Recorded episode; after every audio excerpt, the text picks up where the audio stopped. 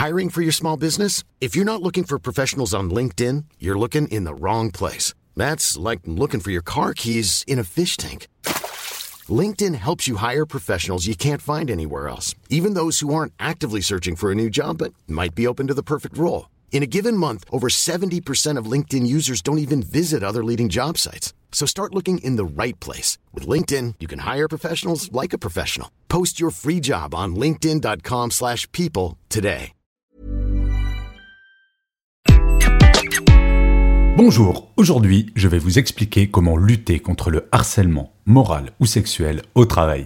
Je suis Gaël Châtelain-Berry, bienvenue sur mon podcast Happy Work, le podcast francophone le plus écouté sur le bien-être au travail.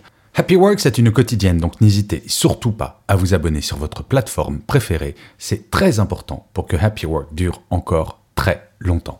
Alors, la semaine dernière, une amie proche me parlait de la situation qu'elle vivait depuis des mois dans l'enseigne Big Mat. Hurlements, insultes, peur de se faire taper par son manager et un sentiment de culpabilité qui l'empêchait d'agir. La situation me révoltait et, au-delà des conseils qui ont porté leurs fruits, au final, j'ai décidé de lancer un sondage sur LinkedIn pour savoir quelle proportion de salariés avaient été harcelés moralement ou sexuellement par leur manager pendant leur carrière. Je m'attendais à des résultats inquiétants mais certainement pas à ce point-là. 68% d'entre vous ont déjà été harcelés au travail par leur manager. 68%. Je ne sais pas si vous vous rendez compte. Ce chiffre n'est pas inquiétant, il est effrayant. Et vous n'imaginez pas les témoignages que j'ai reçus en message privé. Violence verbale, parfois physique, humiliation. Le harcèlement prend un nombre incalculable de formes. Et pourtant, un mot revient souvent. L'impunité. Nous sommes des êtres humains avec nos qualités et nos défauts, et déraper une fois de façon exceptionnelle peut être envisageable. Là où cela devient problématique, c'est quand ce dérapage n'entraîne aucune conséquence. Non, il n'est ni normal ni acceptable qu'un manager hurle sur une collaboratrice Tu n'es qu'une saloperie Mais que faire quand on craint son manager, qui a un pouvoir qui peut nous empêcher d'agir, surtout en début de carrière? Nous licencier. Eh bien cela tient en quatre points sur lesquels nous pouvons toutes et tous agir. Le premier point, la tolérance zéro. Rien n'est acceptable, absolument rien. Pas même un mot dit sur un ton agressif ou l'exigence de répondre à ses emails pendant ses congés. Rien. L'entreprise doit être pour nous, les adultes, exactement comme l'école pour nos enfants. Un lieu sécurisant et sécurisé. Plus de 40% des salariés sont en détresse psychologique. Le nombre de burn-out explose, ainsi que l'absentéisme avec comme première cause le stress généré par le management. Et toujours pas de prise de conscience massive.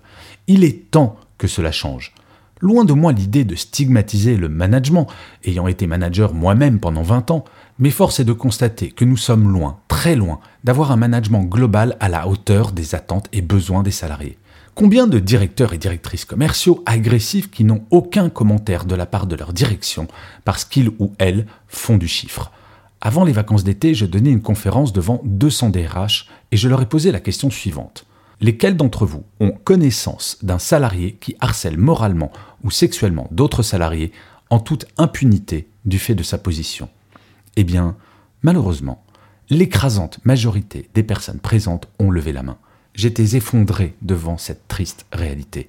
Oui, il est compliqué de recruter actuellement et la tentation peut être grande de garder en poste quelqu'un sachant la difficulté qu'il y aura à le remplacer. Mais l'éthique ne doit-elle pas passer au-dessus de tout? Le deuxième point, c'est de libérer la parole. La peur, voilà ce qui laisse les diverses formes de harcèlement se développer. Vous n'imaginez pas le nombre de messages que j'ai reçus racontant la même histoire un manager harceleur ou une manageuse qui peut agir en toute impunité puisque personne ne fait rien alors que tout le monde est au courant. Et oui, c'est le ou la directrice commerciale qui rapporte beaucoup de chiffres d'affaires que l'on dit intouchable, le fondateur ou la fondatrice qui pense pouvoir tout se permettre du fait de son statut, le ou la responsable qui n'a toujours pas compris que les temps ont changé. Libérer la parole, cela se fait par le haut.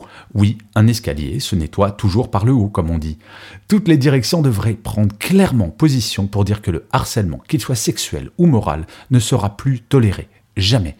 Mais au-delà de cette déclaration d'intention, il faut mettre en place les outils permettant aux lanceurs d'alerte ou aux victimes de pouvoir s'exprimer sans crainte de représailles. Car oui, malheureusement, il arrive souvent que les victimes de harcèlement se fassent licencier in fine. C'est tellement plus simple de se débarrasser de la victime plutôt que du bourreau, qui est généralement plus compliqué à licencier du fait de son statut ou de son ancienneté. Balance ton port a permis de faire changer la peur de camp. Il est urgent de faire en sorte qu'il en soit de même pour le harcèlement moral, qui peut prendre autant de formes qu'il y a de managers. Alors je le sais bien, certains vont dire que cela risque de dénoncer des personnes coupables de rien. C'est vrai. Mais pour un cas litigieux, qui prendra du temps à être élucidé, s'il y en a dix qui permettent d'aider des salariés en détresse, cela vaut le coup, non? Le troisième point, c'est qu'il s'agit d'agir. Non, le harcèlement en entreprise n'est pas un épiphénomène, loin de là. Mais surtout, en ces temps de grande démission et de quiet quitting, les entreprises ont tout intérêt à agir de façon radicale et forte, ne plus fermer les yeux dans un souci d'humanité tout d'abord, mais également d'efficacité. Rien ne changera si nous n'agissons pas, c'est absolument certain. Mais pour agir, il faut déjà que le sujet ne soit plus tabou. Non, qui aime bien ne châtie pas bien. Hurler sur un commercial qui a raté un contrat n'a rien de normal, et ça ne le fait pas progresser. Agir, c'est faire comprendre aux harceleurs qu'ils et elles ne pourront plus agir en toute impunité, que leur rôle de manager c'est de faire grandir, pas de détruire des personnes. Le syndrome du petit chef appartient à un autre siècle.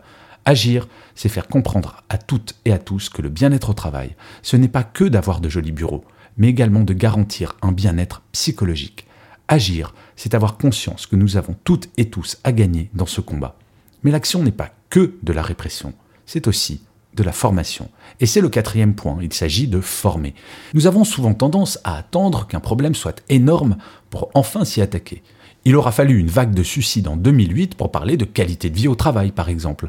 Il aura fallu balance ton port pour libérer la parole sur le harcèlement sexuel en entreprise. Que faut-il pour que le harcèlement moral et le burn-out ne soient plus tabous? Former, c'est éviter que des managers qui sont parfaits à ce jour ne se permettent dans l'avenir des comportements répréhensibles, petits ou grands. Sans stigmatiser les managers encore une fois, il est clair que ce sont ces derniers qui potentiellement sont les premiers harceleurs du fait de leur position hiérarchique, et leur rappeler que cette dernière leur impose certains comportements ne semble pas inutile. La formation à ces questions est urgente quand on voit le résultat du sondage que j'ai évoqué au début de cet épisode, non le travail ne peut tout justifier et la France est très très mauvais élève. Pourquoi? Du fait du chômage de masse que nous avons connu pendant des décennies et cette phrase si souvent entendue. Dis donc, si t'es pas content, il y en a dix qui veulent ton boulot. Je ne crois pas à la bonté naturelle de l'être humain. Les règles et les lois sont là pour corriger une certaine forme de nature animale qui fait que, souvent, l'homme est un loup pour l'homme. Charge à chaque entreprise de mettre en place des règles qui feront que le savoir-vivre ensemble sera à minima correct. Libérons la parole, formons, voilà les clés à ce problème dont personne ne parle vraiment. Et croyez-moi, si vous lisiez les très très nombreux témoignages que j'ai reçus, vous n'auriez qu'une envie, changer tout cela, vite, très vite. Ces victimes ont besoin que nous les écoutions, les comprenions et faisions en sorte que leur bourreau ne puisse plus jamais sévir. Et vous, votre manager, sait-il manager? En fait, pour le savoir, vous pouvez passer un test gratuit sur mon site web, je vous donne l'adresse www.gchatelain.com je vous remercie mille fois d'avoir écouté cet épisode de Happy Work. N'hésitez pas à le commenter, à le partager, à mettre des étoiles. Si vous souhaitez que Happy Work dure encore longtemps, c'est très important et cela ne vous prendra que une minute. Je vous dis rendez-vous à demain et d'ici là, plus que jamais, prenez soin de vous. Au revoir les amis. When you make decisions for your company, you look for the no-brainers. If you have a lot of mailing to do, stamps.com is the ultimate no-brainer. Use the stamps.com mobile app to mail everything you need to keep your business running with up to 89% off USPS and UPS. Make the same no-brainer decision as over 1 million other businesses with stamps.com. Use code program for a special offer. That's stamps.com, code program.